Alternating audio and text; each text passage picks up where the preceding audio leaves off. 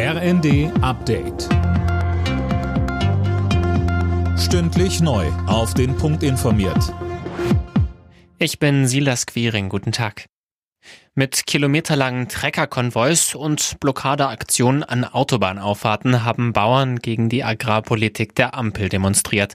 Zehntausende beteiligten sich laut Polizei. Hanna Sturm fasst zusammen. Auch auf vielen Bundesstraßen und in einigen Städten ging durch Blockaden und Traktorkolonnen zeitweise nichts mehr.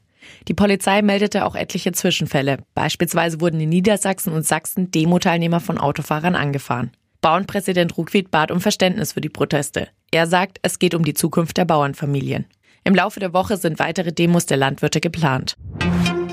Mit einem Eilantrag beim Arbeitsgericht Frankfurt versucht die Deutsche Bahn, die Lokführerstreiks noch zu verhindern. Das Gericht berät heute Abend darüber. Die GDL hat im Tarifstreit mit der Bahn angekündigt, ab Mittwoch drei Tage lang zu streiken.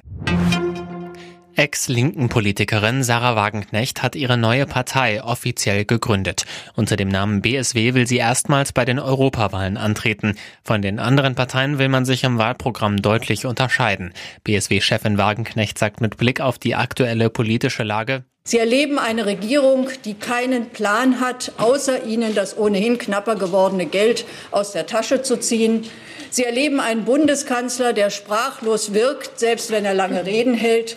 Und Sie erleben eine Opposition, die zu großen Teilen tatsächlich auch die Politik der Regierung mitträgt.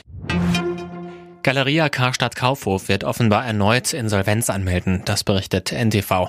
Die Warenhauskette gehört zum österreichischen Signa-Konzern, der in finanziellen Schwierigkeiten steckt. Galeria Karstadt Kaufhof war in den letzten Jahren bereits zweimal zahlungsunfähig.